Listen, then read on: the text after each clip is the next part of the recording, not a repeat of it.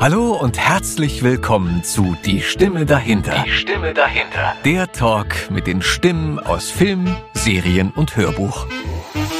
Und außerdem, glaube ich, auch aus Theater, aus Serien, vom Fernsehen, von überall her. Einen wunderschönen guten Tag, liebe Hörerinnen und Hörer. Heute drehen wir es mal um, weil ich finde nämlich eigentlich, dass die Ladies immer zuerst genannt werden sollten. Absolut. An diesem wunderschönen Mittwoch hier bei uns im Studio. Wir haben heute einen zauberhaften Gast bei uns hier. Ich möchte recht herzlich Roman Wolko willkommen heißen. Hallo Roman. Dankeschön, hallo, grüßt euch. Hallihallo. Adam, du bist auch da. Jo. Wir haben dich schon gehört, dir geht's gut. Mir geht's fein. Hallo Roman, grüße dich. Na, hallo, Adam. Roman, mein Lieber, du hast es uns geschafft. Wir freuen uns sehr, dass du hier bist äh, heute. Du bist im wunderschönen Monat Juli geboren. Ja, genau. Und zwar am keinem geringeren Tag als dem 1. Juli. ja, genau. Und zwar 1985. Mhm. Du hast zusammen nebenbei gesagt mit meiner Oma Geburtstag. Oh, Gott, Gott, Gott welche sie Ehre, ja. Ja. Ich, das Okay. heißt, ich werde ab jetzt immer an dich denken, weil ich natürlich auch am 1. Juli sehr an sie geil. denken muss. Mm. Mein Lieber, du bist in München geboren, ne? Genau. Wie bist du groß geworden? Ich bin groß geworden ähm, in Harlaching in München. Das ist so ein relativ grünes Viertel in einem wunderschönen alten Jugendstilhaus, könnte man fast sagen, was um die Jahrhundertwende gebaut wurde, also ein Stückchen früher als Jugendstil. Und hatte eine eigentlich sehr schöne Kindheit, habe viel im Grünen verbracht und dann aber eben auch viele Nachmittage im Synchronstudio. Ah, okay, okay. Sa sag mir mal ganz kurz, der, der Bezirk, als blöder Berliner habe ich Ja. davon natürlich keine Ahnung.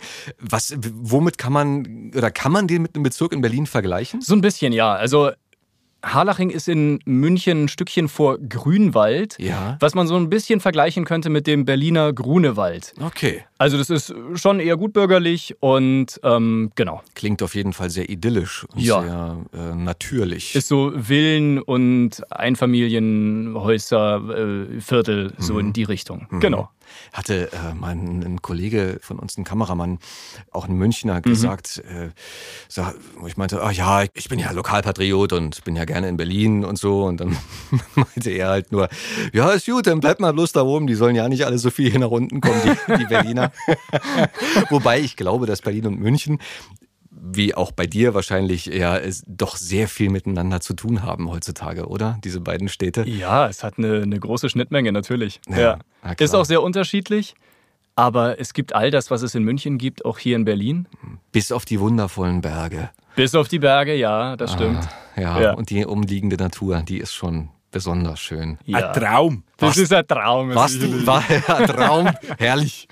Warst du als Kind auch viel äh, wandern mit deinen Eltern oder so? Oder in Bergen Urlaub machen? Oder seid ihr denn eher ans, ins Meer gefahren, geflogen? Sowohl als auch. Also wir waren durchaus immer mal wieder in den Bergen, Mhm. irgendwie ein bisschen wandern oder äh, was haben wir? Sommerrodelbahn, so, solche Sachen haben wir gemacht. Aber dann wahrscheinlich eher so zum Wintersport, zum Skifahren oder Snowboarden. Da waren wir natürlich oft in den Bergen unterwegs. Okay, dann Ja. eher auf deutscher Seite oder schon Österreich? Sowohl als auch. Also Okay. wenn man als Münchner Skifahren geht, dann bedeutet das, dass man meistens irgendwie in der Früh einfach losfährt und dann halt abends wieder zurück. Bedeutet, wenn man mal nur so einen kleinen Trip macht, dann meistens auf deutscher Seite. Mhm. Und wenn man aber irgendwie mal sagt, ja gut, Österreich ist nicht so weit weg, man will jetzt ein bestimmtes Gebiet mal ausprobieren, klar, dann hat man auch mal irgendwie einen kleinen Abstecher nach Österreich gemacht. Bist du denn als Kind, oder beziehungsweise natürlich als Kind, aber mit wie vielen Jahren hast du das erste Mal auf Skiern gestanden? Huh, schwierige Frage. Ich glaube so mit sieben Jahren, acht Jahren oder sowas. Okay. Ja. Was? So spät? Das ist wahrscheinlich früher. Ich, boah, ich weiß es nicht mehr. Ich, ich kenne halt immer nur so als, als ähm, Flachland-Tiroler denn die, Ja. die kleinen Sterne, nenne ich sie immer, Ja, die die Arme ja. draußen haben. Das sieht so niedlich aus. Und dann stehen die auf diesen Miniski und, und heizen da schon den Berg runter. Ja. Brechen sich natürlich nichts, wenn sie sich mal maulen. Genau. Und können spätestens, wenn sie äh, die Jugendweihe oder die Konfirmation hinter sich haben, Mhm. äh, fahren sie jedem äh, Anfang 20er Berliner, mit 20er Berliner, aber Kreise um, Kreise um dich herum Genau. und dreimal weg. Das ist sehr beneidenswert. Äh, Ja. Da schiele ich auch immer mit einem sehr wehmütigen Auge drauf. Ski oder Snowboard? Beides. Angefangen mit Ski Ja. und dann irgendwann, als ich 17, 18 war, habe ich noch Snowboard mal irgendwie Bock drauf gehabt und habe gelernt mit einem Kumpel zusammen. Also der hat es mir beigebracht. Ja. Aber hat mich jetzt nie irgendwie dann nur eine bestimmte der beiden äh, Sportarten für sich eingenommen. Ich habe irgendwie beides immer mal so, mal so gemacht. Mhm. Meistens sogar beide Sachen dabei im Auto unten und dann gesagt, na komm, bis zum Mittag fahre ich Ski und nachmittags fahre ich Snowboard. Cool. Ah. Ja, so, so lässt sich's leben, ne? Ich meine, unsere, unsere Hörerschaft kann es ja nicht sehen, aber der Roman ist natürlich, er ist sehr sportlich. Oh. Dementsprechend sieht er natürlich auch gut aus. Für alle, die es interessiert, du hast auch einen Instagram-Kanal, ne? Habe ich auch, ja. Genau. Da kann ja jeder der Damen oder der Herren, die sich dafür begeistern, äh, gerne mal raufgehen und sich unseren ähm, Gast mal äh, vor Augen Äh, führen. Genau, ja, sehr geil. Aber ich muss vorwarnen, ich bin glücklich vergeben. Lieben Gruß an Das deine schneiden wir bessere- raus. Das, schneiden wir Einen lieben Gruß an deine bessere Hälfte an diesem Punkt. Sehr schön. aber, aber nichtsdestotrotz darf man sagen, auch der Roman ist ein Traum. ähm, Roman, was haben, was haben deine Eltern, was machen deine Eltern? Mittlerweile nur noch meine Mutter. Ähm, die genießt mittlerweile ihre Rente. Damals waren meine Eltern, also durch und durch Künstler, könnte man sagen. Meine Mutter hat am Theater gespielt, hat Musicals gemacht, war auch Schauspielerin und hat aber diverse Sachen in, in ihrem Leben irgendwie durchprobiert. Hatte dann jetzt aber auch ein paar Jahre beim Tourismusamt gearbeitet und ganz andere Sachen gemacht. Also so ein Tausendsasser könnte man sagen. Ich weiß nicht, wie da die weibliche Form davon ist. Eine Sasserin? Tausendsasserin, keine Ahnung, ja. ähm, genau, mein Vater war Kunstmaler und genau. Trotz alledem bin ich lustigerweise nicht durch meine Eltern zum Synchron gekommen, sondern irgendwie kam das dadurch, dass ich irgendwie Theater gespielt habe als Kind.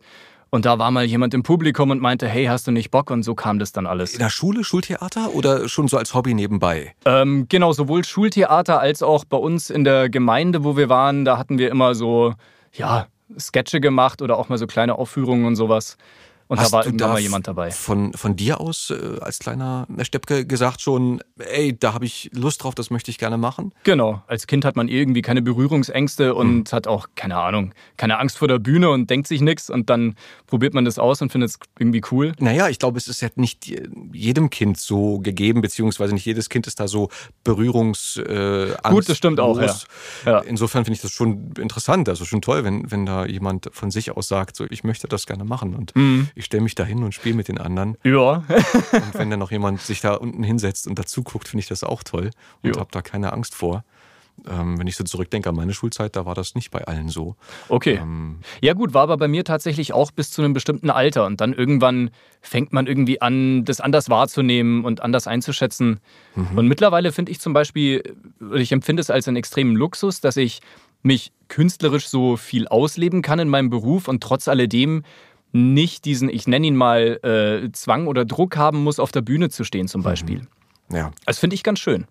Also das brauche ich gar nicht unbedingt. ich glaube, das ist bei vielen Kollegen so. Ne? Mhm. Also jeder unserer Kollegen, egal ob nun ausschließlich als Sprecher tätig oder als Schauspieler, äh, hat ja einen anderen Impuls gehabt, diesen Beruf zu ergreifen. Mhm. Und schlagt mich, wenn ich mich irre, aber ich bin der Meinung, Regine Lutz, eine gestandene Kollegin, hat ein Buch veröffentlicht, die ganz klar sagte, ich hoffe, ich verwechsel das jetzt nicht, wenn nicht, müssen wir es nochmal ändern. Äh, Schneiden wir auch schneiden wir raus. auch raus. Die sagte, ich, ich wollte keine Schauspielerin werden, weil ich gerne berühmt werden wollte. Ich wollte erkannt werden auf der Straße. Okay. So. Ja.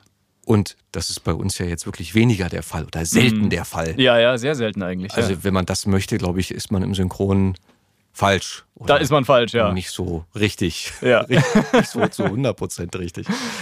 Aber Roman, dann hast du ja von den Genen her auf jeden Fall die Kunst im Blut. Könnte oder? man so sagen, ja. Also Genau. wenn der Papa Maler, Kunstmaler war Mhm. und, und die Mama äh, Schauspielerin ist oder viel Theater gespielt hat und so, dann ähm, hast du ja da viel, viel mit reinbekommen. Genau. Familiärerseits. Du hast einen Bruder, Ja, der auch spricht und Genau. spielt. Ja, genau. Also beziehungsweise ja, so wie ich halt. Ist Okay. auf jeden Fall beim Synchron fleißig am Start. Wie viele Jahre trennen euch? Uns trennen nur ganz wenig, also eineinhalb Jahre. Okay. Ja. Hm, habt ihr denn anfangs gleich zusammen im Studio gestanden oder hat ihr deine, deine, deine Lust am Spiel befördert oder war das ganz separat voneinander? Also ich habe sozusagen damit angefangen mit dem ähm, vom Theaterspielen zum Bayerischen Rundfunk, also Kinderhörfunk und sowas. Und das fand er natürlich auch spannend und da hat er dann auch irgendwann mitgemacht und Ah, so rum. von da okay. aus Der bin ich Jüngere dann, hat den Älteren mitgezogen. Nee, nee, nee. Also ich habe schon angefangen Ja. und er hat dann sozusagen auch Bock drauf gehabt und hat mitgemacht. Okay. Genau. Aber ich meine, das meine ich. Also du warst äh, zuerst eigentlich Genau. dort im Rundfunk. Aber ich bin ja auch der ältere Bruder. bist- also ich habe zwar auch noch, fragen, ja. ich habe auch noch einen älteren Bruder. Das ist allerdings mein älterer Halbbruder. Der hat mit Synchron nichts zu tun. Okay, siehst du, das habe ich eben missverstanden. Ja, Verzeihung. das- ich dachte, du ist bist ja der auch- Jüngere. Genau. Nee, ich bin der ältere von den Zweien, die im Synchrongeschäft unterwegs sind. Okay. Genau. Ja. Okay, verstehe. Und ähm, du standst mit sechs das erste Mal vor Mikro, ne? ja, So ungefähr. circa. Genau. Okay. Und das hat sich immer neben der Schullaufbahn bei dir so etabliert, dass du, dass du gesprochen hast? Genau. Das war immer so, ja, nachmittags, weil man eben Zeit hatte, dass man dann Studiotermine hatte. Und hatte ich auch im Kopf natürlich immer, ja, mega cool, dass man sich ein bisschen was dazu verdient, ein cooles Taschengeld on top. Aber eigentlich war immer so der Masterplan, ja, Schule irgendwie durchziehen, auf jeden Fall Abi machen und studieren. Und hat dann sehr, sehr lang gedauert, bis ich gemerkt habe, so muss vielleicht gar nicht sein. War bei mir dann während des Studiums, dass ich gemerkt habe, so, ja, eigentlich bin ich extrem glücklich mit dem, was ich mache und kann mich da auch noch irgendwie weiterentwickeln und will das jetzt mal wirklich auch hauptberuflich ausprobieren und dann habe ich das auch erst so entschieden.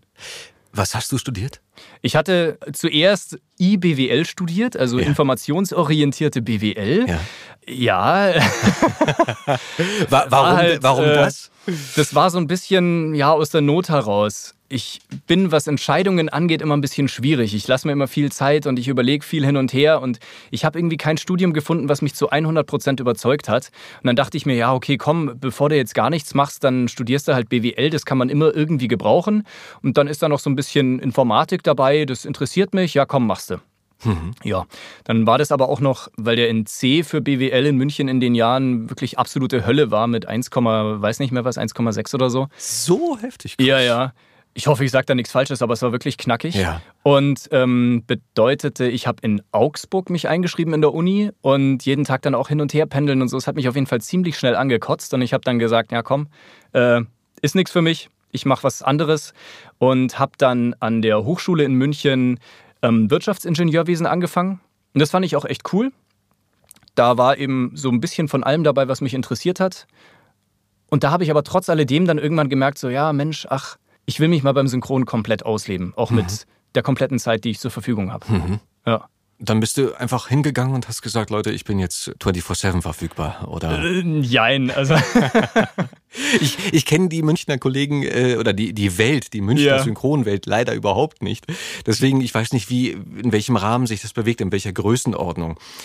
Also es ist im Endeffekt ähnlich wie hier in Berlin. Ja. Man kennt sich, wenn man eine Weile irgendwie im Business ist. Ja. Es ist noch ein Stückchen überschaubarer natürlich. Ja. München ist ja auch ein Stück kleiner.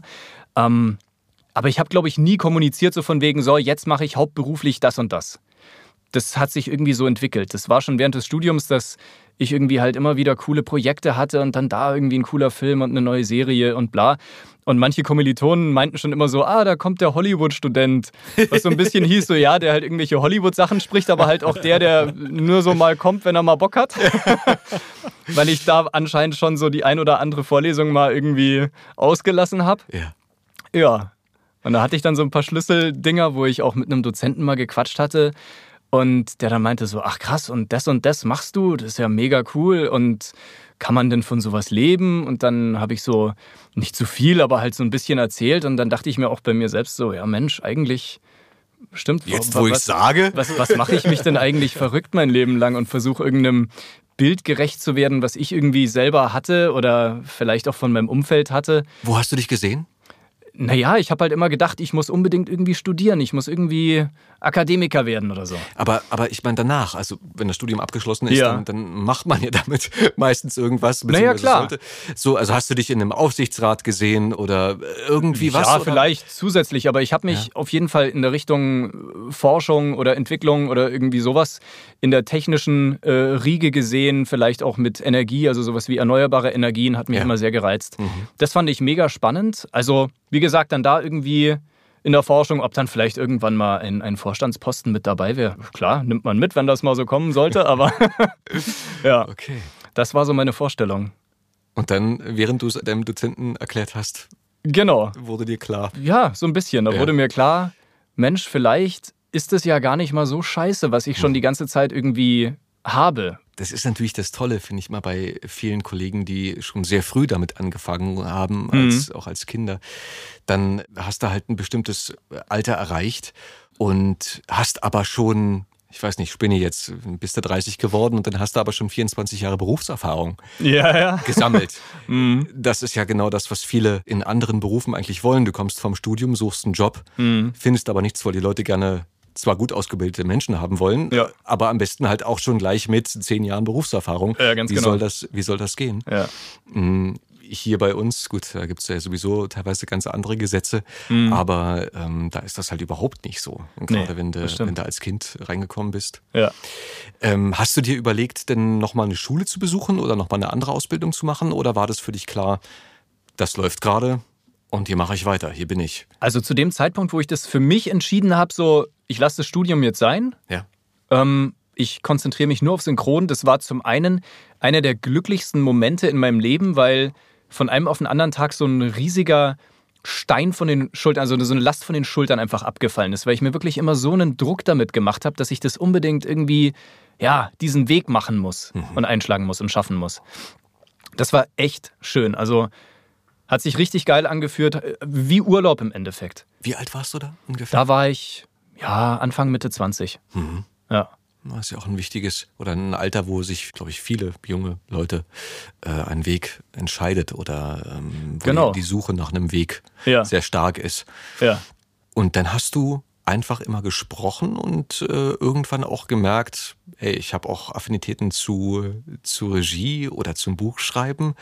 Na, das war so ein bisschen mein, mein eigener Anspruch an mich selbst, dass ich mir dachte, so ja, okay, wenn ich jetzt diesen Weg einschlage, ja. dann muss ich auch auf jeden Fall irgendwie gucken, kann ich mich da noch weiterentwickeln? Also wenn man das jetzt weiterentwickeln nennen will, es ist ja beides was ganz Eigenständiges für sich, was viel erfordert, einem viel abfordert. Mhm. Und da dachte ich mir, ja klar, das muss ich auf jeden Fall ausprobieren. Habe deswegen angefangen, Bücher zu schreiben, damit man eben dann irgendwann das Handwerk hat, was man als Regisseur braucht, damit man eben auch mal umtexten kann, etc. Ja, und habe dann damit eben auch ein paar Jahre später dann mit der Regie angefangen was mich auch bis jetzt begleitet, was ich auch cool finde. Und trotz alledem würde ich jetzt nicht irgendwie mich nur in eine Ecke schieben wollen. Also ich fühle mich eigentlich wirklich als Sprecher extrem wohl. Und ab und zu, wenn man ein schönes Projekt irgendwie angeboten kriegt, dann übernehme ich natürlich auch gerne Regie. Aber das Herz hängt bei beidem so ein bisschen. Und ähm, unbeschwert erlebt man, würde ich mal sagen, tatsächlich als Sprecher. Warum? Äh, zum einen hat man natürlich weniger Verantwortung. Und man ist nicht so lang ähm, mit einem Projekt sozusagen im Kopf beschäftigt. Also als Sprecher kommst du in der Früh ins Studio, machst irgendwie ein paar Stunden das eine Projekt und dann sagst du Tschüss, war cool, gehst zum nächsten und machst nochmal zwei, drei Stunden und das war der Tag. Und in der Regie sitzt du halt den ganzen Tag mit einem einen Projekt und musst dich halt mit allen Sachen, die die du da hast, beschäftigen und musst überall darauf achten, dass alles zusammenpasst und darfst nichts vergessen und oh, wie haben wir das ausgesprochen? Und da ist man halt einfach irgendwie mit dem Kopf noch viel bisschen viel verhaftet. Länger, viel länger man dabei. Du nimmst viel länger dabei Hause, und man nimmt es mit nach Hause, genau, ja. ja. Und außerdem musst du dich ja auch mit äh, wesentlich mehr Leuten auseinandersetzen. Das auch, ja. Äh, du hast auch oftmals Redaktionen, die ähm, genau. eigene Wünsche haben. man hat bestimmte Regularien, musst. etc. Muss man alles berücksichtigen, ganz genau. Mhm. Ja. Hast du denn, gibt es da eine Arbeit, wo du sagst, eine Regiearbeit, das war, das war echt schwer. Das war echt ähm, eine lange oder eine schwierige Zeit, eine dunkle Phase. Hm. Könnte ich so jetzt nicht wirklich sagen. Also mir hat alles, was ich bis jetzt gemacht habe, irgendwie auch Spaß gemacht. So ja. ist es nicht. Ähm, natürlich ist es dann eher so, dass wenn eine Serie extrem viele Folgen oder Staffeln oder irgendwas hat, dass du dann auf Dauer sagst, oh ja, irgendwie ist jetzt so ein bisschen die Luft raus. Ah, ich weiß jetzt nicht, ob wenn jetzt noch eine Staffel kommen würde, ob ich dann nochmal irgendwie sagen würde, yo, mega cool. Ähm, ja, aber eigentlich macht alles nach wie vor Spaß oder hat Spaß gemacht. Wenn ich äh, kurz noch eine Anekdote erzählen durfte. Wir, wir mhm. bitten darum, Adam. Hau raus. Wir hatten gemeinsam mit Roman eine Serie aufgenommen. Roman hatte Regie geführt. Ja. Und die Sprecherin, die dran war, sie kam bereits kurz vor 18 Uhr ins Atelier und um Punkt 18 Uhr sollten wir beginnen. Mhm. Und der Cutter-Kollege war noch nicht an seinem Platz im Atelier. Wir beide saßen schon bereits in der Regie und die Sprecherin stand am Mikrofon und sagte, ja, es ist schon 18 Uhr und der Take läuft immer noch nicht. so, ähm, da, somit fing es schon mal an.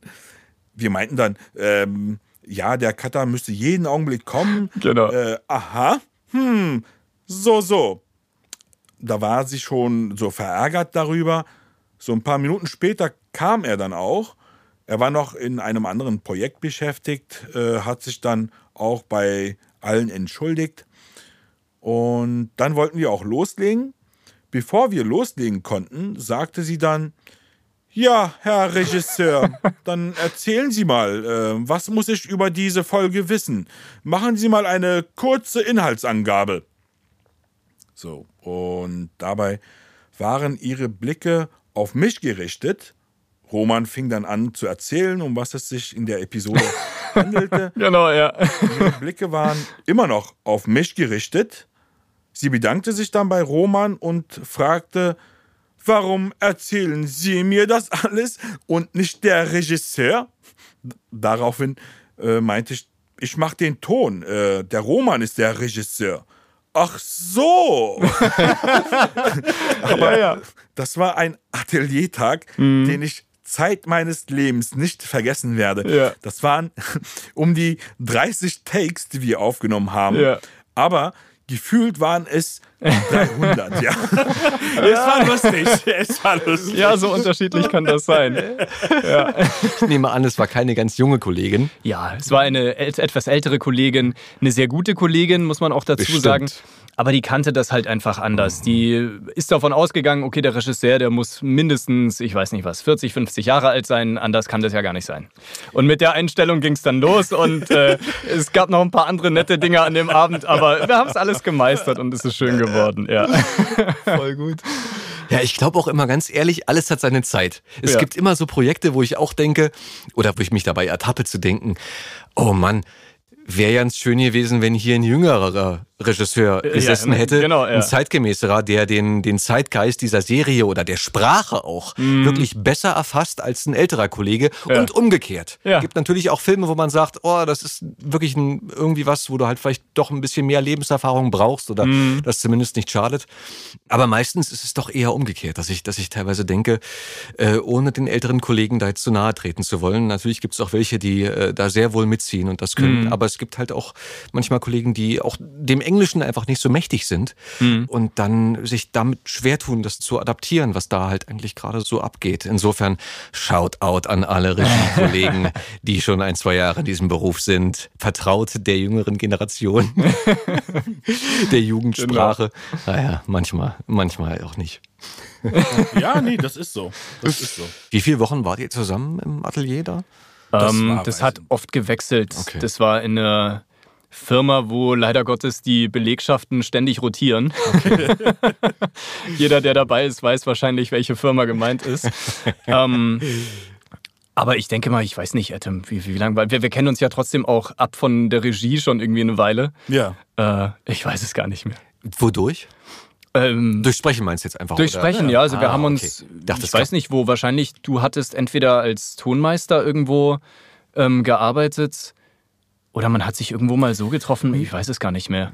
Das muss im Studio irgendwo gewesen sein, aber mir ist es so, als ob ich Roman schon seit einer Ewigkeit. Wir kannten uns auf jeden Fall davor schon, glaube ich. Vor, Äh. Ja, vor dem Projekt, ja. Nee, nee, auf jeden Fall vor diesem Projekt. Aber Ja. ich habe das Gefühl, als ob ich Roman schon seit einer Ewigkeit kenne. Ja, ja. Aber du hast jetzt nicht zufällig auch schon eine Rap-Karriere hinter dir und ihr habt mal zusammen ähm, Musik gemacht oder so. nee. Nee, nee, also daran würde ich mich erinnern. Aber dem ist nicht so. Dass ihr euch gebettelt habt oder so. Nee, Ja, nee. Man könnte ja auch ein Feature miteinander. Natürlich, natürlich, natürlich. Aber Freestyle Battle ist natürlich auch. Einmal diese Vorurteile, weißt du, halt Ja, gegen ja. die Hip-Hop-Community. Aber anyway. Aber vor sowas ziehe ich mega den Hut. Also ohne Scheiß. Das ist absolute Königsdisziplin. Irgendwie Freestyle, irgendwie dann da was runter zu rappen oder so. Wohl wahr. Boah, Ja, ja. heftig. Was hörst du für Mucke? Oh, bunt gemischt. Das ist bei mir so eine Frage. Ich höre alles. Also von Ja. Hip-Hop über Jazz, Techno, ähm, alles Mögliche. Hast du so eine, so eine Jugendzeit gehabt, die so durch Musik geprägt ja, war? Ja, definitiv, das schon. Also ich habe äh, in dem ganzen Alter, ich sag mal so als typischer Jugendlicher, so um die 16 ja. Jahre rum, da habe ich hauptsächlich Hip-Hop gehört, amerikanischen, also hier Snoop Dogg, Dr. Dre, äh, Eminem, Exhibit, wie sie alle heißen. Hä? NWA. Ja, genau. Paris One. Tim Dog. Ja, Mann. Hast du, Bitte wer? Hast du einen Lieblingstitel für uns, für unsere Playlist? Ein Lieblingstitel? Ähm, Oder einen, den du immer wieder gerne hörst? Ähm, lass mich mal überlegen. Ja, klar. Einer meiner Lieblingstitel ist Break Your Neck von Buster Rhymes. Okay. Liebe ich immer noch. Setzen wir drauf. Ja, ja. Sehr cool. Und sag mal, wann hat es dich von, von München nach Berlin verschlagen? Oder war das immer erst mal so wechselhaft und dann doch mal länger? Oder wie ist denn das bei dir? Also, das war auf jeden Fall nach der Zeit, wo ich gesagt habe, ich mache jetzt nur synchron. Ja. Da war ich damals mit meiner damaligen Freundin, haben wir uns ein bisschen orientiert, so ja, okay, was kann man alles machen? Hier in München kennen wir ja alles. Wir können uns ja auch mal theoretisch in Berlin vorstellen. Und das haben wir dann gemacht und haben hier über mal Hallo gesagt. Und auch eine Kollegin? Auch eine Kollegin, ah, ja. die äh, Gabi Petermann. Okay. So sind wir dann zumindest hier schon mal so ein kleines bisschen in den Köpfen der Aufnahmeleiter und Regisseure gelandet mhm. und haben dann immer mal wieder kleinere Sachen gemacht ist halt immer so eine Sache, wenn man sagt, okay, man kommt auch mal für eine kleinere Rolle, rentiert sich halt dann trotzdem nur, wenn die zumindest so groß ist, dass sich der Fahrtweg und vielleicht auch mal die Unterkunft oder so rechnet. Und das hat dann tatsächlich erst ein paar Jahre später angefangen, dass es irgendwie mit Serien und so so viel wurde, dass ich dann irgendwann so viel gependelt bin, dass ich dann irgendwann mich in keiner Stadt mehr wirklich zu Hause gefühlt habe. Ich war ja. dann in beiden Städten irgendwie zu 50 Prozent. Mhm. Ähm, da war dann auch schon, die Beziehung mit Gabi war dann auch irgendwann schon wieder vorbei. Mit der war ich aber sehr lange, sehr glücklich zusammen auch. Und ihr seid offensichtlich und im Guten auseinander. Wir sind im Guten auseinander, wir verstehen uns auch immer noch super. Und das war dann aber schon wieder eine Zeit, wo ich dann eine neue Freundin kennengelernt hatte hier in Berlin. Ja. Und wo für mich dann so ein bisschen das Augenmerk mehr auf die Stadt Berlin gerückt ist, weil ich mir dachte, okay, jetzt bin ich eh schon in beiden Städten zur Hälfte, jetzt hast du in Berlin aber auch noch eine Freundin, mhm. dann wird es sich doch anbieten, vielleicht wirklich herzuziehen. Mhm. Und das war für mich dann der springende Punkt, wo ich gesagt habe, ja, okay, gut, komm, machst du. Und dann bin ich hergezogen. Wie hast du die Stadt anfangs erlebt? Bist du mit ihr klargekommen, warm geworden oder? Ja und nein, war so ein bisschen zwiegespalten. Zum einen, weil ich hier durch meine Freundin natürlich direkt Anschluss hatte. Ich habe viele Leute irgendwie dadurch gekannt aus ihrem Freundeskreis. Ist sie Berlinerin? Sie ist Berlinerin, ah. ja. Ihre Familie kommt nicht gebürtig aus Berlin, aber sie ist fast ihr ganzes Leben hier aufgewachsen. Ja. Also war da eine große Community sozusagen da, in der ich mich sofort wohlgefühlt habe und ich kannte dann auch die Ecken, wo man sich halt irgendwie dann getroffen hat zum Essen gehen, zum Eisessen oder was weiß ich, Unternehmen, wo man halt gemerkt hat, so ja, da ist es schön, das gefällt mir. Mhm. Und aber gerade deswegen, weil ich irgendwie durch meine Freundin direkt so gelenkt war, hat es erst ganz, ganz, ganz viel später bei mir angefangen, dass ich die Stadt nochmal selber erlebt und kennengelernt habe. Mhm. Also das musste dann wirklich erst dauern, bis diese Beziehung auch wieder vorbei war. Auch mit der war ich lang und glücklich zusammen und habe dann sozusagen wirklich als Single die Stadt nochmal ganz anders erfahren, was jetzt gar nicht heißen muss, dass ich hier irgendwie alles mitgenommen habe, was nicht bei drei auf den Bäumen ist, sondern was einfach heißt, dass man Gab's die Stadt... Tinder schon? wahrscheinlich gab es so da Tinder stehen. schon, ja. ähm, nee, aber was einfach gehießen hat, dass ich wirklich einfach die Stadt nochmal ganz anders erfahren habe. Ich war einfach mhm. Ungebunden. in der Nachtwelt unterwegs, in Restaurants unterwegs, in ganz anderen Vierteln als davor wo halt so davor manchmal man gesagt hat, so ja, da fährt man nicht hin, weil es irgendwie entweder zu weit weg ist oder weil man es vielleicht auch nicht mag oder so. Und ich bin da aber relativ offen und habe dann irgendwie diesen ganzen Berliner Osten auch nochmal komplett neu erlebt und mhm. habe ich total lieben gelernt. Also mhm. das ist so eine mega Bandbreite, die Berlin einem bietet, weil man wirklich halt alles hat von schickimicki bis abgefuckt. Und mhm. genau das ist das, was für mich auch so diesen Reiz an Berlin ausmacht. Mhm. Deswegen, ja, war für mich eine zweite neue Erfahrung von Berlin. Okay. Und hat lang gedauert, bis ich dann sozusagen tatsächlich komplett warm geworden bin mit all dem, was dazugehört. Wie viele Jahre waren das denn so ungefähr? Ich würde mal sagen, drei, vier Jahre mindestens. Ah, ah, also ich. ab dem Zeitpunkt, wo ich in Berlin gelebt habe, mhm. gewohnt habe. Mhm. Und sind die Berliner so direkt und rabiat? Teils, so, teils. Und so also, kacke unfreundlich? Typische, äh, keine Ahnung, äh, Aussage so kommt drauf an. also da, da, findest du genauso auch einen Bayern, der genauso direkt ist und dir irgendwie was an den Kopf wirft und was man vielleicht irgendwie komisch auffasst. Also mhm. das Einzige, was ich merke, ist, und das ist wahrscheinlich für jede Stadt äh, zutreffend, das, was man den Menschen gibt oder irgendwie nach außen strahlt, das kriegt man auch zurückgespiegelt. Mhm. Und da ist es vollkommen Wumpe, in welcher Stadt du bist. Mhm. Ich ziehe vor jedem Menschen den Hut, der, egal wo er herkommt, nach Berlin zieht und auch in Berlin bleibt. Weil ich glaube, das ist für viele echt nicht einfach.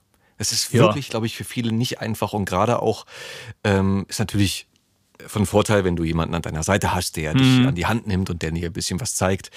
Ich muss immer an die Zeit denken, als ich nach Neukölln gezogen bin und kurz danach ein Pärchen aus Münster mhm. in die Wohnung, in die Nachbarwohnung eingezogen ist. Diese Wohnung wollte ich eigentlich haben und war ein bisschen frustriert. Das hat ja. sich später als gut rausgestellt, weil da war dann Wasserschaden und alles, oh, dass ich die nicht bekommen habe, die Wohnung. Aber äh, du, die du, haben du warst das mit dem Wasserschaden wahrscheinlich. ich habe ja nie oben drüber gewohnt, sondern neben dran. Schön mit dem Gartenschlauch genau. ganze Nacht an die Wand dran. Und dieses Pärchen, die, die armen Mäden, die haben es, glaube ich, zwei oder drei Monate ausgehalten. Also die, okay. Mindest, die Mindestmietdauer und haben danach gekündigt und sind wieder weggezogen. Ach, krass. Weil sie mit Berlin einfach nicht warm geworden sind. Mhm. Das war halt nicht ihrs. Und okay. ähm, klar, sie kamen natürlich beide aus einem anderen Umfeld. Mhm. Und da ist es oftmals schwer, neben allen Versprechungen und allen schönen Seiten, die diese Stadt, wie du ja gesagt hast, ja. Äh, zu bieten hat, hat sie halt auch durchaus ihre sehr rauen Seiten, ihre Schattenseiten und mhm. ähm, ja, muss man halt mögen. So, ja, man, muss man mögen. Oder man muss halt wissen, wo man sich zu Hause fühlt. Mhm. Also ich persönlich bevorzuge es zum Beispiel an dem Standort, wo ich meine Wohnung habe oder also derzeit Wohnung, vielleicht mhm. wird es irgendwann mal ein Haus, wer weiß, ähm, dass ich da irgendwie ein bisschen Grün außenrum habe, dass es ein bisschen ruhiger ist, dass ich mich wohlfühle. Und wenn ich mal Bock habe irgendwie auf ein bisschen Action und was anderes, dann finde ich zum Beispiel ähm, eben es mega geil, dass man halt dann mal in die, ich sag jetzt mal, etwas runtergewirtschafteteren Straßen geht, wo man sich vielleicht ein bisschen zu einer falschen Uhrzeit nicht mehr ganz so wohl fühlen würde. Äh, aber ja, das, also. Du so weißt dich ja mich, zu wehren. Ja, ich, ich als Mann, ja, natürlich. Für eine Frau mag das natürlich auch nochmal anders sein.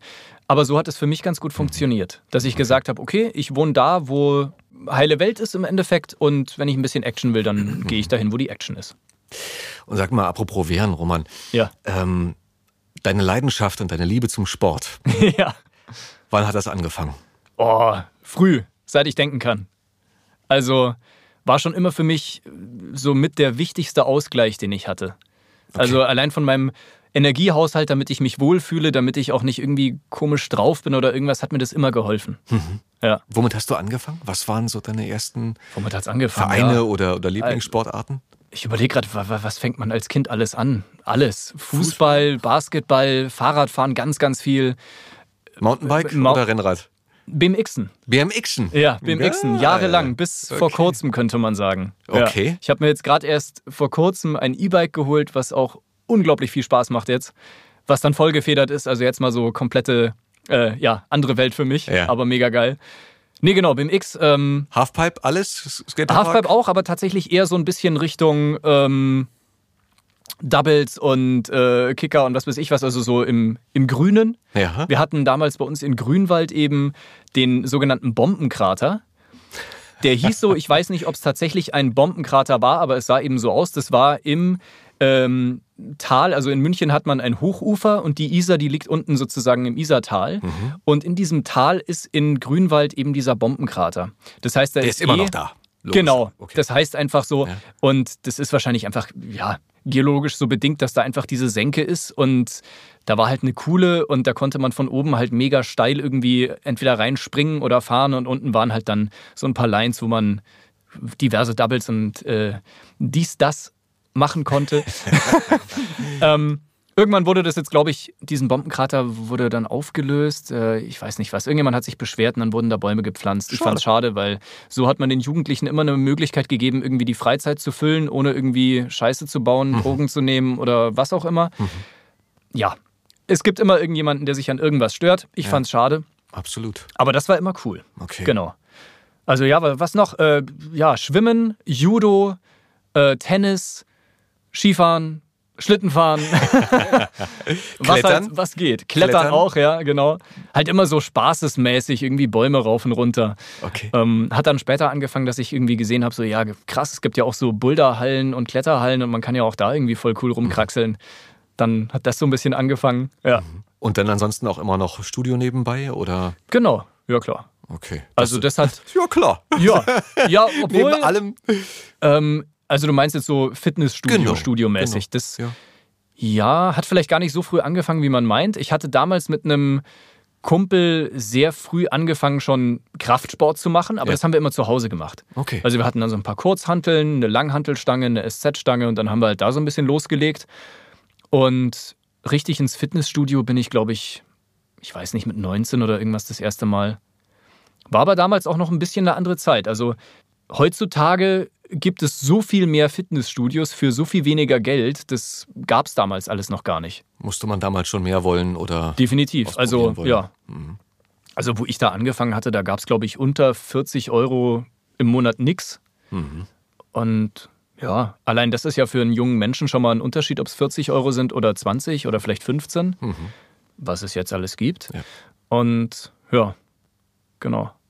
Hatte ich immer schon gezogen. Hat mich Also, immer schon ja. gezogen, ja. Okay. War halt, wie gesagt, so ein, so ein Ausgleich für mich. Also natürlich macht es Spaß irgendwie, wenn man merkt, ja, okay, man fühlt sich irgendwie wohl, wenn man trainiert und der Körper wird irgendwie in die Richtung, wie man ihn sich vorstellt und so. Aber ja, ich war jetzt ja auch nicht Bodybuilding-mäßig unterwegs, sondern einfach irgendwie athletisch fit, muskulös, ja. Machst du jeden Tag Sport?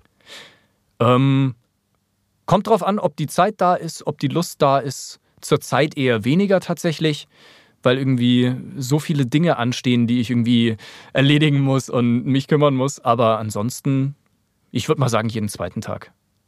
Ja. Okay. Und dann richtig Stunde, zwei, drei.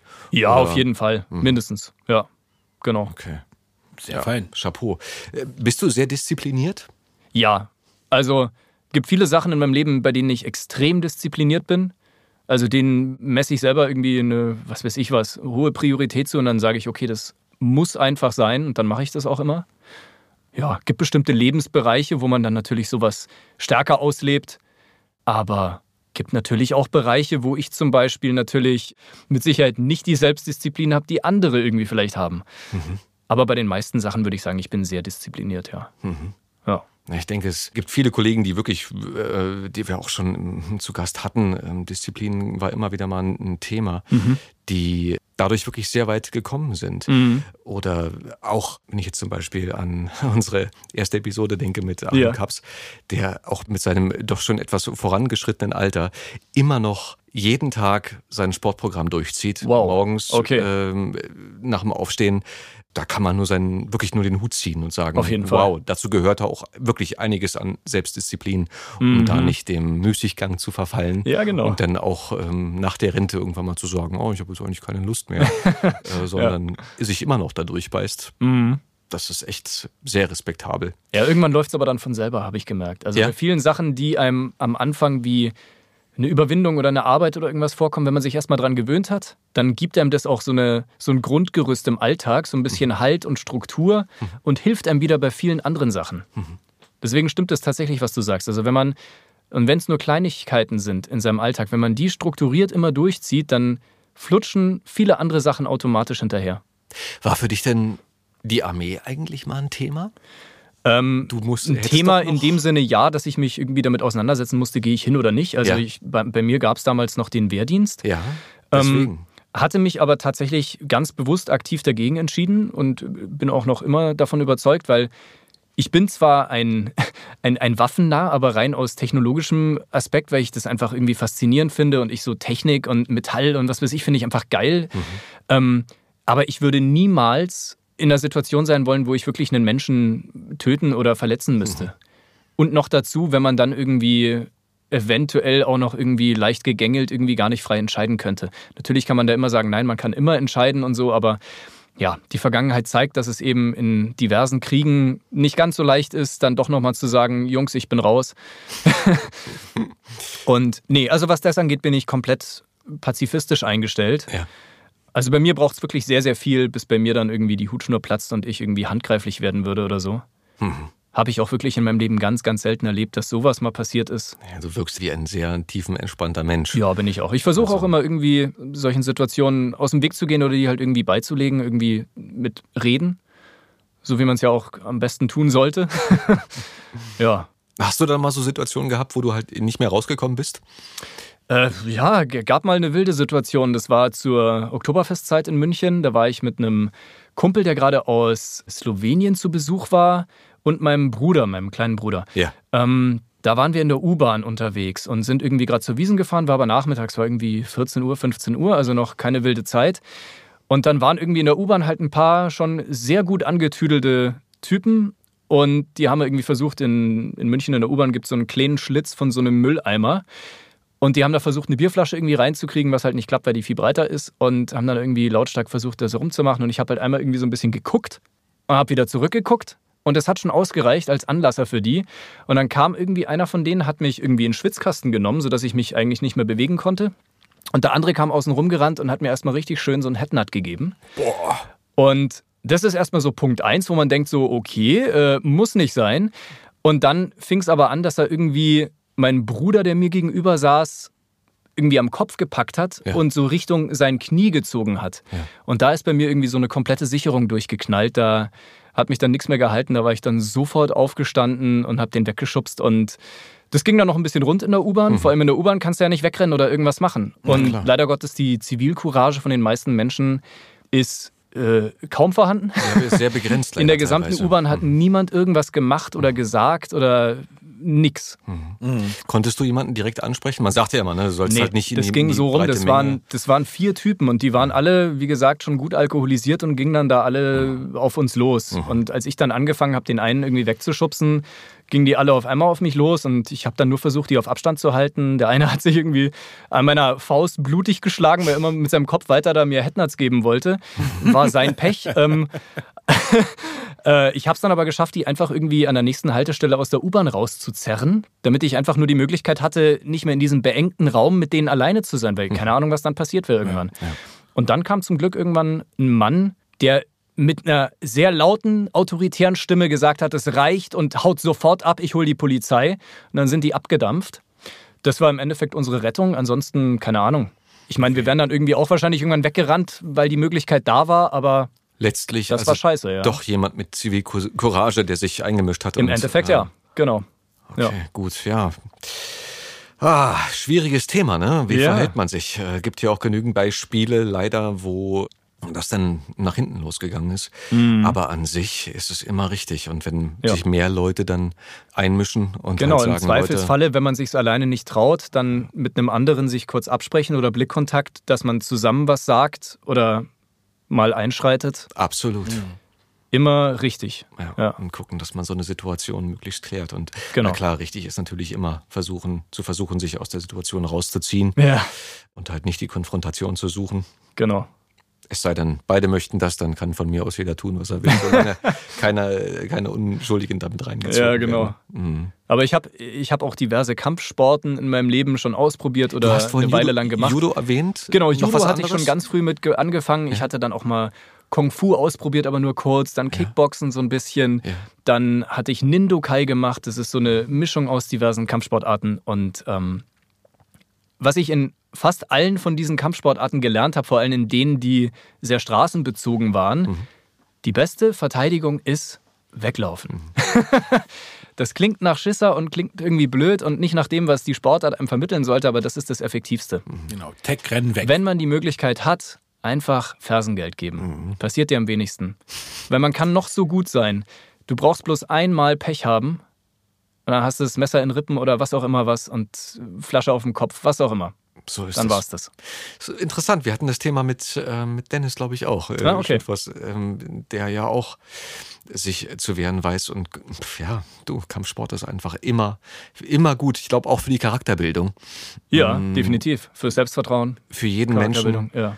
Ähm, zu wissen, wo die eigenen Grenzen sind und halt auch Respekt vor, wie du sagst, vor Konfrontation zu haben. Weil, Mhm. wie du genau sagst, ne, egal wie gut man ist, irgendwie einstecken tust du trotzdem was. Also Ganz genau. egal, ob es nur ein paar Schläge sind oder Mhm. so, aber muss ja nicht sein. Oder es muss sein und dann kann man sich vielleicht wenigstens wehren. Genau. Aber ah, So gut. Gut, ja. gut. Also, Leute, macht Kampfsport. Ich glaube, die Sarah Alles hat auch gerade auf ihrem Instagram-Channel eine oh, ganz ja. coole, wie soll ich sagen, Rubrik, wo es um Konfliktvermeidung geht. Ja. So, und gerade für die Damen, ähm, wie man denn am besten sich aus so einer Situation herausbewegt, beziehungsweise wie man sie vermeiden kann. Natürlich. Sarah werden wir auch nochmal fragen, ob sie sich zu uns gesellen möchte. Aber an dieser Stelle schon mal ein kleiner Wink. Äh, wer möchte, kann da ja mal raufklicken und mal gucken, ob das was für ihn beziehungsweise für sie ist.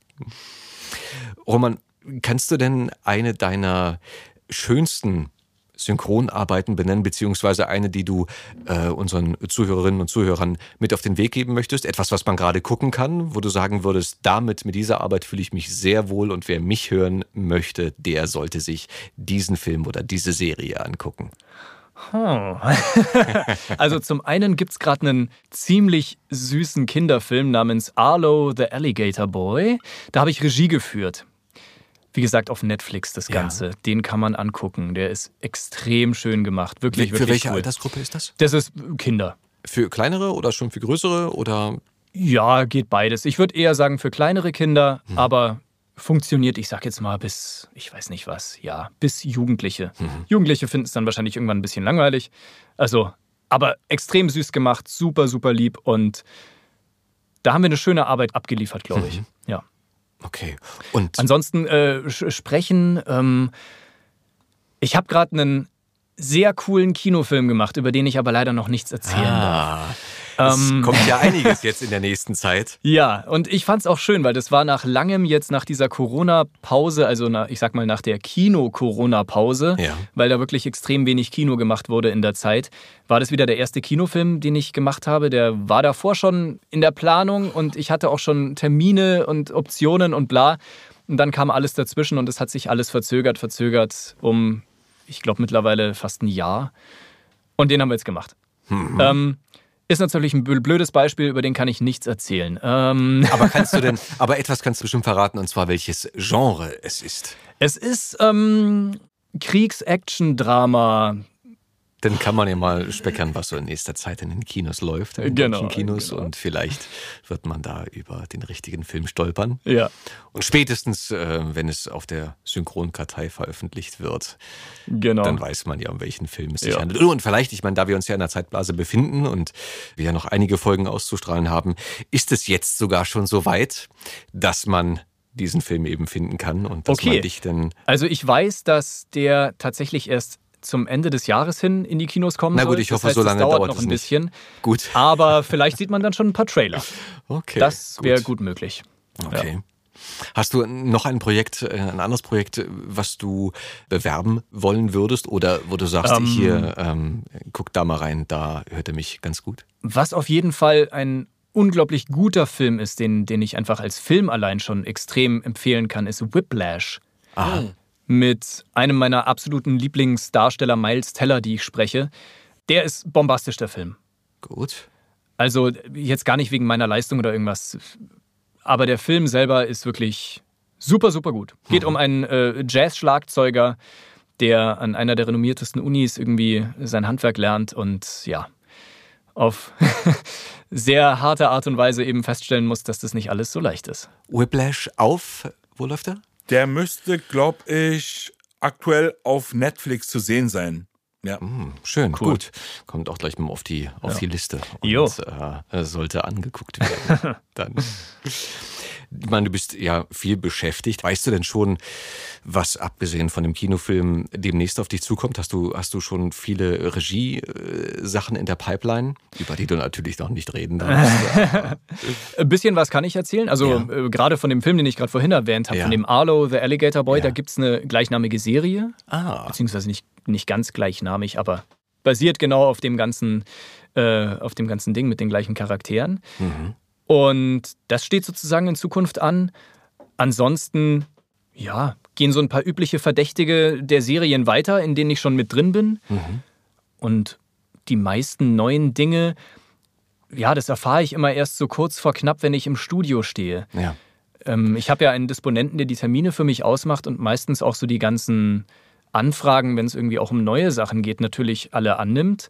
Und manchmal quatsche ich mit ihm auch über solche Dinge und so, aber manchmal kommt sowas halt auch gar nicht erst zur Sprache oder man merkt dann, ach krass, okay, cool, eine neue Serie, da bin ich jetzt irgendwie dabei und okay. das wissen auch weniger von unseren Zuhörerinnen oder Zuhörern, äh, dass dieses Geschäft ja wirklich so schnelllebig ist, dass Ja. teilweise gar nicht die Zeit ist, sich immer vorher den Film anzugucken. Wenn es ein großer Film ist, kriegt man meistens die Möglichkeit dazu, aber auch nicht immer. Mhm. Nicht immer. Und gerade wenn es um Serien geht, wie du eben schon gesagt hast, steht man oftmals vor vollendeten Tatsachen So ist es. Ja. und ähm, stellt im Atelier fest, dass man einen pädophilen äh, Verbrecher sprechen darf, muss, kann.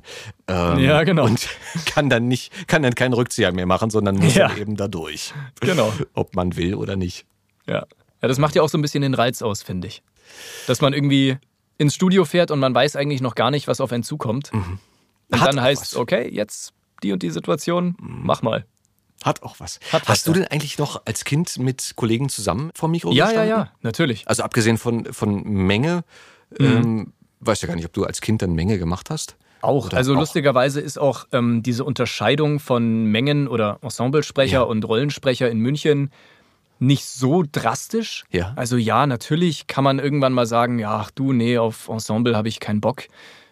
Aber habe ich immer auch mal wieder gemacht. Also es war so, dass ich tatsächlich sehr viel Glück hatte. Ich habe von Anfang an immer Rollen irgendwie gehabt und Rollen gesprochen.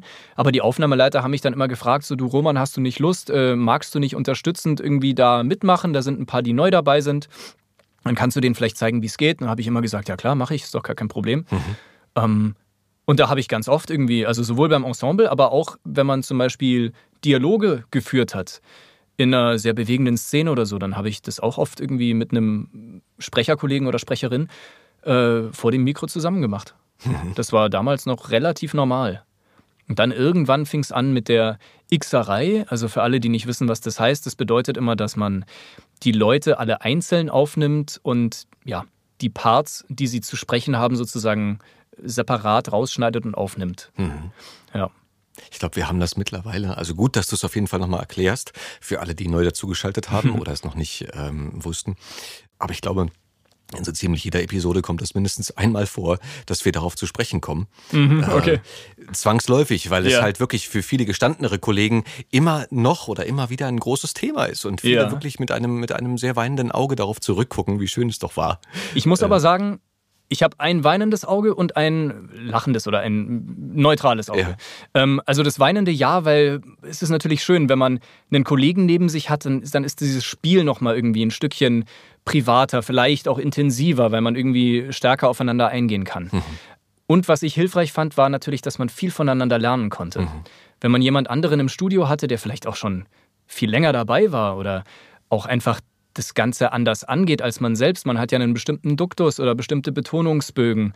Und wenn man merkt, ach krass, der macht es so und das klingt auch richtig geil, da konnte man viel von lernen. Aber was ich persönlich zum Beispiel auch extrem schätze an der Xerei, also dass man sich alleine aufnimmt, ist, dass man viel stärker in eine Art Workflow kommt. Also wenn jetzt die Arbeit nicht extrem unterbrochen wird, wenn man jeden Take irgendwie umtexten muss Oder, oder der Tonmeister einfach nicht aus dem Knie kommt. oder genau, was auch immer. Ähm. ich habe jetzt nicht zu Etim rübergekommen. Nee, hat er nicht. Ich kann's. Kannst sehen. Genau. Nee, aber also wenn die Arbeit flutscht sozusagen und man kann selber einen Take nach dem anderen machen, dann kommt man in so einen richtigen, in so einen Flow rein und das finde ich extrem geil. Also das, das feiere ich total. Wenn man sehr selten kommt es noch vor, dass man auch jetzt noch irgendwie zusammen aufnimmt, aber das bedeutet dann trotzdem, dass man eben nicht gleichzeitig spricht, sondern dass man sich hintereinander dann aufnimmt. Das heißt, der eine, der sitzt halt dann im Studio und wartet kurz und der andere spricht es. Also gut, das war damals auch oft so. Es gab, es war immer davon abhängig von der Technik. Ganz damals gab es noch Bänder, die waren begrenzt, da hatte man eine bestimmte Anzahl. Das war nicht alles digital, sondern da hieß es, okay, wir haben für die Hauptrollen halt irgendwie drei, vier Bänder und dann haben wir aber nur noch maximal drei Bänder eben für alle anderen Rollen und auch die Menge und was weiß ich was. Und ein Band ist nur für Effekte gewesen. Das heißt, da musste man genau überlegen, wie viele Leute nimmt man parallel auf, also gleichzeitig, und welche nimmt man einzeln auf. Und Problematisch ist natürlich, wenn zwei Leute übereinander sprechen, also überlappend oder gleichzeitig. Wenn einer von beiden einen Fehler macht, also unsauber spricht, früher, später, was weiß ich was sein müsste, dann müssen beide den Take nochmal machen. Mhm. Deswegen ist es theoretisch natürlich schneller, wenn man sich einzeln aufnimmt. Und heutzutage mit allem, was digital möglich ist, kannst du 3000 Spuren in die Session reinpacken. Es ist vollkommen egal. Kannst alle Leute einzeln aufnehmen und hast dadurch aber natürlich mehr Möglichkeiten zu schneiden. Das heißt, der Cutter oder die Cutterin, der kann halt natürlich sagen, ja klar, okay, kein Problem, ich schubst es ein Stückchen. Aber wenn jetzt einer drüber quatschen würde, dann geht das schon wieder nicht. Genau. Ja. Die Schwierigkeiten unseres Berufs. Die Schwierigkeiten des Berufs, ja. Aber deswegen finde ich es auch irgendwie ganz cool. Also ja. da muss man auch so ein bisschen mit der Zeit gehen. Ich meine, du bist ja, man kann es glaube ich sagen, ne, dass du sehr perfektionistisch veranlagt bist. Oder ja, kann man schon sagen. Auch, auch mit, ja. mit der Arbeit halt, was ja durchaus auch als sehr positiv zu bewerten ist. Ja. Ähm, gerne halt ein, wirklich ein gutes, gutes, gutes Produkt abgeben möchtest und, mhm. und ähm, abliefern möchtest. Mhm. Fällt es dir denn dann schwer, aus dem Studio zu gehen oder eine Rolle abzuschließen? Oder würdest du gerne oder öfter gerne nochmal zurück und den einen oder anderen Take nochmal aufnehmen? Tatsächlich bin ich da als Sprecher ziemlich unbefangen. Also ja. da habe ich immer äh, Vertrauen in den Regisseur, dass der mich da eben so hinführt, wie er es haben will. Mhm. Und man selber hat natürlich auch ein Empfinden dafür, wie mhm. es vielleicht gut klingt, wie es richtig ist oder mhm. ob eine Betonung vielleicht anders auch schick wäre. Aber da vertraue ich dann sozusagen seinem Handwerk und sage, okay. okay, nee, ich habe das so gut gemacht, wie ich es nach meinen Maßstäben sozusagen machen kann. Mhm. Und dann passt die Sache. Und wenn ich jetzt wirklich merke, die sagen zwar alle, okay, hat für sie gepasst, aber du selber bist total unzufrieden und denkst dir so, nein, nein, nein, das kriege ich besser, dann sage ich das auch aber sofort. Also dann ist es auch nicht so, dass ich das dann erst später anmerke, sondern sage ich, nee, komm, ich mache noch eine. Okay. Du bietest ja. also immer gerne noch eine an. Genau. Das ist dann eher so tatsächlich, wenn ich in der Regie sitze, dass ich mir dann denke, irgendwie so, ah, ich höre mir nochmal den Take, der vielleicht schon vor einer Minute aufgenommen wurde, ich höre mir den doch nochmal an. Mhm. Und nur um nochmal sicher zu gehen, ich will mir selber sozusagen nochmal die, die zweite Meinung von mir selbst einholen, von ja. dem eine Minute älteren Ich. Ja. Das hilft ja auch manchmal, ne? ein ja. bisschen Zeit verstreichen zu lassen und dann sich das nochmal in einem Fluss anzuhören. Ganz genau. Um zu wissen, ob sich das doch gut einbettet oder nicht. Ganz genau. Man darf ja nie unterschätzen, es gibt ja so viel, was da zu beachten ist mit den Anschlüssen, wer davor, wer danach gesprochen hat, Lautstärken, Intentionen. Es ja. Ist wie ein Orchester, was man dirigieren muss. Und so das obliegt genau. alles dann dem Regisseur und, genau. und dem Tonmeister natürlich. Ja. Ähm, wie man dann Sachen einfängt. Ähm, teilweise hast du ja noch, nimmst du in unterschiedlichen Studios äh, mit dem gleichen Projekt auf. ja, weil ein Studio, was weiß ich, belegt ist oder vielleicht mal ausfällt oder mhm. so. Und jeder Raum klingt ja auch anders. Man mag es kaum glauben, ja. aber jeder Raum klingt anders. Das stimmt. Wenn man auch das gleiche Mikrofon drin hat. Es mhm. ist nicht immer gleich, oder Etim? Äh, absolut.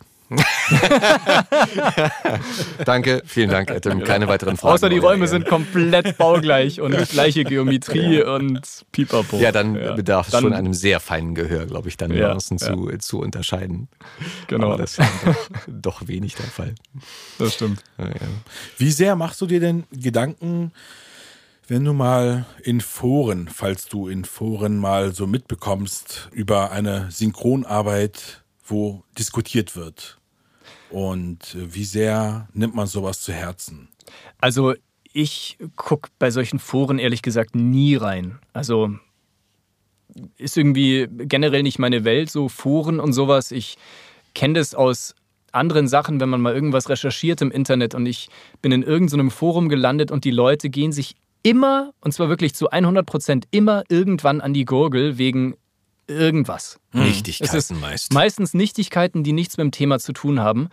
Deswegen, keine Ahnung, das ist mein, mein persönliches Empfinden, aber ich kann mit Foren nicht so viel anfangen. Ich mhm. habe auch immer ähm, das Gefühl, dass da natürlich sehr kontrovers diskutiert wird, was ja auch vielleicht gut ist, aber ja, also wenn man dann theoretisch persönlich das Thema ist in so einem Forum, dann will ich gar nicht alles wissen. Mhm. Also ich will so eine Information, wenn es eine gut gemeinte Kritik ist oder sowas, durchaus wissen, aber dafür habe ich dann gute Freunde, dafür habe ich Familie ähm, und das ist mir dann auch sehr viel mehr wert, weil die fachlich einfach für mich eine höhere Aussagekraft haben.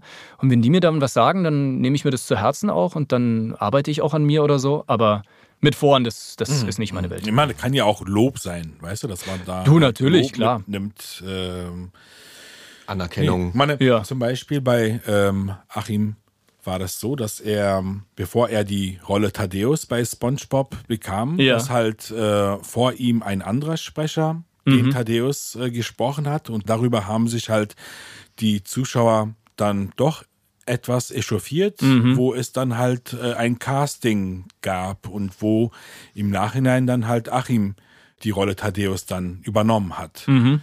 Durch die Macht der Fans, ja. Genau. Verstehe, okay. Das ist insofern auch teilweise sehr, sehr positiv zu bewerten.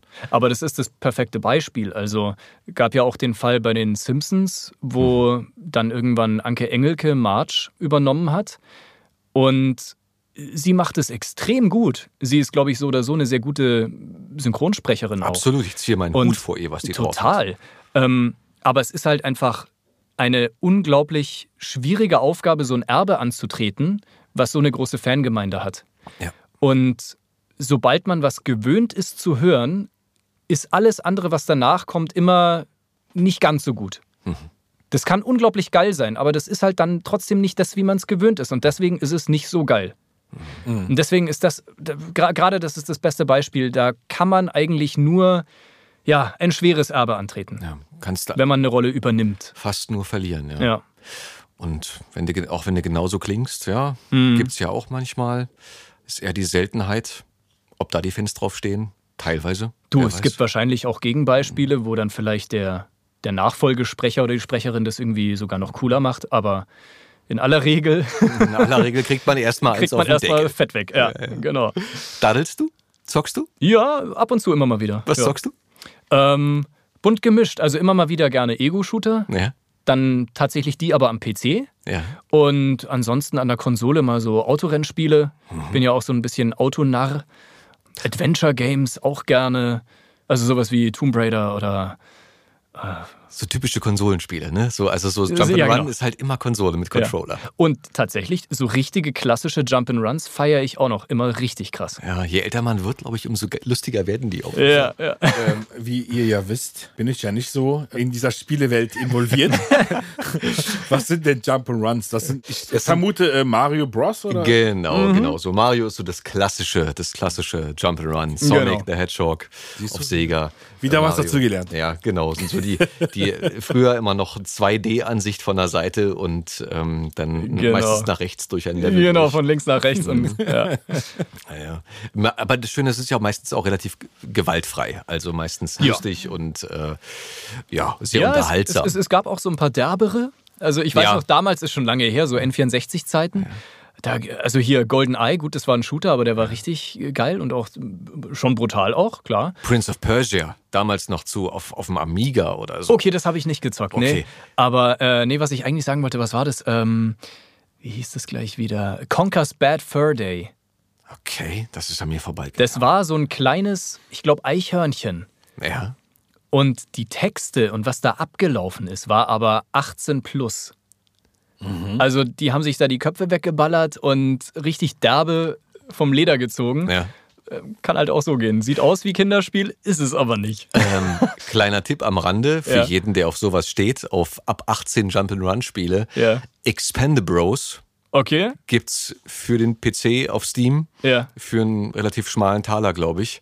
Eine Persiflage an alle Actionhelden unserer Jugend. Okay. Egal, ob es nur der Terminator oder Jean-Claude Van Damme äh, oder die Klapperschlange oder was weiß ich nicht ist. Ähm, Bruce Willis, der Mhm. Ja. stirbt langsam äh, und so weiter und so fort. Alle sind dabei, man kann sie alle spielen. Ja. Von Dolph Lundgren über Schwarzenegger bis hin zu Stallone Ach, oder Bruce Willis, alles dabei. Äh, sehr zu empfehlen, sehr kurzweilig, kann man Okay. sich mal zwischendurch gönnen. Nice. Ist nichts für die Ewigkeit, aber mal zwischendurch geht das ganz gut. Okay. Welche Autorennspiele spielst du? ähm, Forza. Ah, Forza Horizon. okay. Ja. Ein Forza-Liebling. hm? Ja, absoluter. Forza-Liebling. Also ich finde natürlich auch so richtige Simulationen haben auch was, Mhm. aber das ist mir meistens too much. Okay. Also für mich muss es so ein kleines bisschen was Arcade-mäßiges, so was Flippiges dabei haben, wo man ein bisschen um die Kurven schlittert oder auch mal, keine Ahnung, noch ein bisschen Nitro on top und dann gib ihm richtig und nochmal über die Schanze und Wie beim BMX-Fahren. ja, genau, genau. Wann hat deine Leidenschaft zu Autos angefangen? Ähm, das hat angefangen Das kam tatsächlich durch meinen Bruder. Mein Bruder ist der, der krasseste Autonarr, den ich kenne. Also der kennt alle Marken, kann dir blind sagen, was welches Auto, welches Modell ist und äh, kennt sich perfekt aus, hat auch das Ganze studiert, also vom Design her, der hat Transportation Design studiert. Und durch den kam das so ein bisschen. Also ich selber, klar, man findet vielleicht als junge Autos schon immer irgendwie ganz cool, aber so dieses Richtige, dass man so sagt, boah, krass, ich will jetzt unbedingt irgendwie dieses und jenes Auto, das kam so ein bisschen durch ihn. Wie heißt denn dein Bruder? Du hast Das ist der Johannes. ein paar Mal äh, erwähnt. Ja. Johannes. Genau. Johannes Unbe- Wolko. Ja. Un unbekannterweise von hier liebe Grüße aus Berlin. Ein Shoutout. München. Immer noch in München? Ja, genau. Der macht zwar gerade so ein bisschen Digital Nomad. Der ist gerade in Paraguay unterwegs. Wow. Jo. Ähm, genau, also der macht alles Mögliche zurzeit. Der ähm, entwickelt Apps, macht so ein paar, also hat ein paar Startups gegründet bzw. versucht. Das ist am Anfang, glaube ich, eh immer ein schwieriger Prozess, die ersten Sachen, die man irgendwie da anpackt. Absolut. Und jetzt, genau, jetzt äh, macht er ein, zwei YouTube-Channels, also mit verschiedenen Inhalten und genau. Und versucht das Ganze jetzt eben so ein kleines bisschen, geht ja heutzutage, vom Ausland aus und da ein paar neue Eindrücke sammeln. Ja, Cool. Hast du auch schon mal überlegt, einen Channel zu machen? Einen YouTube-Channel? hatte ich mal Fitness mit überlegt, Roman. Ernährungstipps? äh, theoretisch wäre das gegangen, ja. Aber nee, hatte ich mal überlegt, aber habe dann erstmal entschieden, dass das zumindest jetzt in meinem Leben keinen Platz hat. Also äh, allein zeittechnisch. Ich bin mit der Arbeit ganz gut ausgelastet und die Zeit, die mir jetzt überbleibt, die will ich dann auch genießen mit meiner Freundin, mit Hobbys, mit Freunden. Na klar. Ja, genau. Okay. Eine Frage war noch mh, an Animes. Hast Mhm. du da einen Anime-Charakter oder etwas, wo du sagst, das hat mir viel Spaß gemacht und äh, guckt euch den mal bitte an, falls ihr darauf steht. Ich frage mal deshalb, weil die Anime-Fangemeinde ist ja sehr, sehr groß und sehr stark und Auf jeden ich Fall. glaube, es gibt viele Fans, die dich äh, auch daraus kennen, beziehungsweise die Das an deiner Charaktere. Tatsächlich schreiben mich auch unglaublich viele Leute immer auf Instagram an. Die meisten ähm, von der Serie, also Fans von der Serie, die heißt Haikyuu. Und das ist tatsächlich bei den Aufnahmen auch was gewesen, was extrem viel Spaß gemacht hat. Und ist auch, glaube ich, wirklich witzig, weil das so ein starker Kontrast ist. Da spreche ich eine, ich sag mal, wichtige tragende Rolle mit Christian Zeiger zusammen. Und das beides so im Schlagabtausch. Ich immer so ein bisschen der miese Petrige und er so der Quirlige. Das ist, glaube ich, ein ganz geiles Kontrastprogramm. Das ist jetzt aber zum Beispiel nichts, was ich selber gucke. Also ich bin dann, wenn es um Animes geht, eher so in Richtung die bisschen härteren, derberen. Also ich war damals zum Beispiel Filme wie ähm, Akira? Akira, danke dir. Gerne. Filme wie Akira, das war einfach damals für mich so ein, so ein extremer Meilenstein. Das hatte einfach so viel von, von dem Ganzen außenrum, wie, wie das Ganze in diesem Neo-Tokio aufgebaut war, diese Gesellschaft und Ja. die Farben und der Style. Das fand ich mega. Bin ich voll bei Ähm, dir. Ja, geil, Mann. und auch jetzt finde ich noch nach wie vor bestimmte Animes geil. Zum Beispiel sowas wie Attack on Titan oder die Dinger, die halt so ein kleines bisschen, ja, blutiger auch sind und aber genau, also auch an der Stelle mal an all die Fans, die mich anschreiben, äh, um Gottes Willen, bitte seid mir nicht böse. Ich antworte einfach ganz vielen Freundschaftsanfragen nicht, weil ich habe einen privaten Channel und den, den, den führe ich privat und die Menschen, mit denen ich da irgendwie, ich sag jetzt mal, kommuniziere und Sachen teile, die sollen halt auch im privaten Bereich bleiben. Und ja, deswegen ist das eben was, da müsste ich mir vielleicht einen zweiten Account für machen, wo halt dann wirklich nur Leute, die ja Content dazu sehen wollten, dann irgendwie geboten kriegen. Aber Teilweise nimmt es ja auch, äh, man darf immer nicht vergessen, es ist ja nicht nur der, der eine, der dir dann schreibt und äh, dich Ja, um eine ja. Sprachnachricht bittet. Ja. Ähm, man selber hat ja auch meistens den Anspruch, dass eine Sprachnachricht, die man dann äh, verfasst, auch ein gewisses Format hat, was Ganz man genau. abliefert. Das heißt, man kann es nicht zu jeder Tageszeit machen, man möchte Mhm. sich halt wohlfühlen damit. Und das braucht halt auch immer ein bisschen Zeit. Und Genau. dieses bisschen Zeit multipliziert Mhm. mal x jederzeit wieder eine Anfrage. Ja. Das ist wirklich viel Arbeit. Insofern, ich verstehe dich da sehr gut. Definitiv. Ich glaube, man ähm, unterschätzt das manchmal und, und, ärgert sich dann und sagt, Mensch, warum schreibt er mir denn nicht? Ich habe doch so lieb geschrieben. Ja, ja. Ähm, aber es ist oftmals wirklich einfach die Masse, die man nicht. Es ist die Masse tatsächlich. Also nicht bewältigen kann. Ich hoffe, das klingt nicht irgendwie überheblich, aber ich habe gar nicht die Zeit, wirklich all das zu lesen, was immer dann da ankommt, weil. Mhm ich habe einfach viele Dinge, die bei mir im Alltag irgendwie passieren und die, die wichtig sind. Und dann irgendwie 20, 30 Anfragen, die man am Tag bekommt, alle irgendwie mit der gebotenen Zeit eben zu beantworten, das wäre mir gar nicht möglich. Und, und da es mir dann schwerfällt, auch zu sagen, dem einen oder den zwei Leuten, denen schreibe ich jetzt was zurück oder ja. denen schicke ich was und den anderen nicht. Oh, das fällt mir dann auch schwer. Das verstehe ich. Und man darf auch nicht vergessen, wir haben diese Rolle, dieses, äh, die Figur, die wir sprechen, ja auch mhm. oftmals äh, nicht parat, nicht ja. Ihr dürft nicht vergessen, oftmals sind die Produktionen wirklich schon Monate oder teilweise mhm. auch Jahre zurück. Und und dann heißt es immer mal, so, mach doch mal, genau, sag doch mal irgendwas. Sag doch mal ja. was als. Ja. Und dann sagst du dir ganz ehrlich, ich müsste mir jetzt diese Figur, diesen Film nochmal angucken, genau. um zu wissen, wie ich diese Rolle ungefähr angelegt habe. Mhm. Denn wir haben ja immer eine Vorlage, immer eine Vorgabe beim Synchron, auf die wir uns draufsitzen, an die wir uns dranhängen. Ganz Und genau.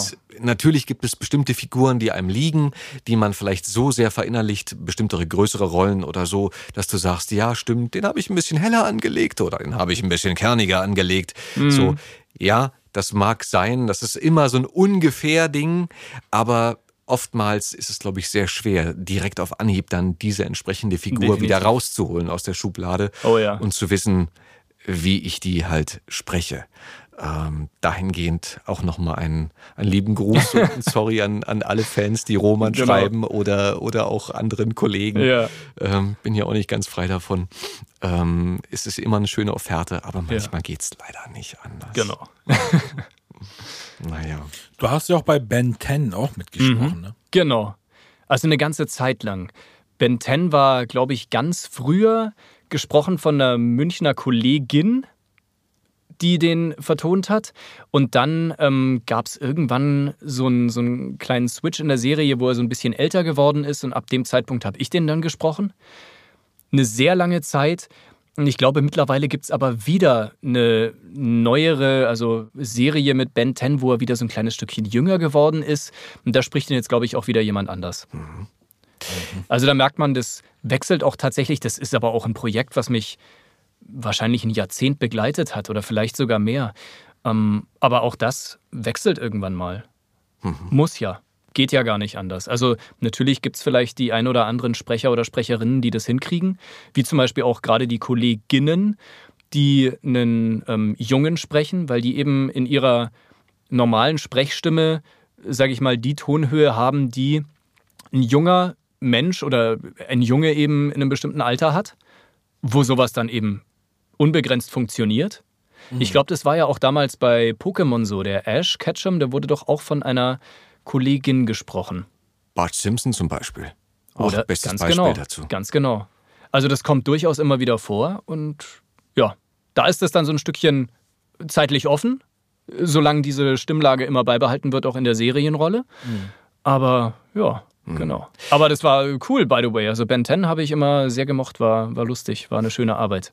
Ja. Du bist auch oder warst auch Station Voice für ein Radio- oder Fernsehsender? Für, genau, für einen Fernsehsender, für Cartoon Network. Ach was, Bin cool. ich nach wie vor Station Voice. Ja. Cool, das wusste ich gar nicht. Ja. Ein Sender, den ich sehr geliebt habe als, als ja? jüngeres ähm, cool. menschliches Wesen. Äh, Johnny Bravo rauf und runter geguckt. Ah, super. Das waren großartige Zeiten. Ja. Mhm. Genau. Roman, gibt es etwas, was du dir wünschst für uns, für unsere Branche, fürs weitere Bestehen, was du unseren Kollegen oder auch unseren Fans mitgeben möchtest? Ich glaube, am allermeisten wünsche ich mir, dass äh, sobald wieder so ein kleines bisschen Normalheit einkehrt im Alltag, dass auch wieder zum Beispiel die Kinofilme wieder ein bisschen mehr Schwung bekommen. Also was heißt Schwung, sondern mehr gemacht werden. Und die ganzen Serien, wo man eben schon ewig drauf wartet, dass die dann irgendwie weiter produziert werden können. Vieles geht ja auch schon mittlerweile oder ging sogar in der Corona-Krise, aber vieles davon hoffe ich einfach, dass einfach jetzt dann nochmal, ja, so einen neuen Drive bekommt. Mhm. Ansonsten freue ich mich, theoretisch extrem darauf, wieder Kollegen treffen zu können und so wie üblich einfach auch mal irgendwie umarmen zu können. Mhm. Muss nicht immer die Hand geben oder was weiß ich was, aber meistens ist man ja sogar, dass man sich persönlich so lange kennt, dass man wirklich sagt, ey, komm her und man herzt sich mal kurz. Ähm, das klingt vielleicht so, ich weiß nicht, überflüssig, aber das ist eigentlich so was Schönes, mhm. dass man in seinem Beruf so viele tolle, nette Menschen hat, dass man so einen schönen Umgang pflegen kann. Also das finde ich was extrem Tolles, weil das hat man selten. Ich kenne kaum jemanden in meinem Freundeskreis, der andere Dinge arbeitet, der, der solche Menschen um sich hat in seiner Arbeit, wo er sagt, ja, klar, mit, mit denen würde ich allen mal gerne irgendwie ein Bierchen trinken gehen und weiß nicht. ja. Das ist ein sehr, sehr schönes Schlusswort und äh, eine, ein schöner Gedanke für die Zukunft und für die nächsten Monate, ähm, die uns hoffentlich wieder näher zusammenwachsen lassen, sowohl körperlich als auch äh, einfach nur im gleichen Raum zu sein. Das reicht ja auch schon oft. Ein, genau. ein äh, freundliches Gegenüber zu haben, dem ja. man in die Augen gucken kann. Mhm. Vielleicht auch bald wieder ohne Maske genau. oder sonstige Sicherheitsmaßnahmen. Roman, hab vielen lieben Dank, dass du bei euch. uns warst. War es war cool. schön, dir zuzuhören. Dankeschön. Und ähm, alle weiteren Sachen, alle Anfragen über Instagram oder Facebook an Roman. er wird wahrscheinlich nicht die Zeit haben, es zu lesen, aber genau. ganz wichtige Sachen könnt ihr ja auch bei uns unter unseren Post schreiben und wir werden versuchen, es weiterzuleiten. Genau. Liebe Zuhörerinnen, liebe Zuhörer, einen wunderschönen Tag noch und auf Wiederhören. Auf Wiederhören. Und auch nochmal auf Wiederhören von mir. Tschüss. Das war Die Stimme dahinter. Die Stimme dahinter. Moderiert von Fabian Oskar Wien. Produziert von Effendi Audio Solutions.